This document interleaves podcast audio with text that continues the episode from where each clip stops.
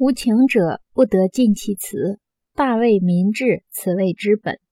无情者，这个情是指实真实事情，无情者就是虚构情节的一方。无情者不得尽其辞，辞是言辞，这里指虚假的话。大为民治，畏是畏惧、畏服的意思，民治就是民心，此谓之本。之本就是知道道德实践的根本。他人无法用假言诈语来瞒天过海，这说明孔子有明察秋毫的侦查能力。圣人使隐瞒真实情况的人不敢狡辩，使人畏服，这就是认识到道德实践的根本。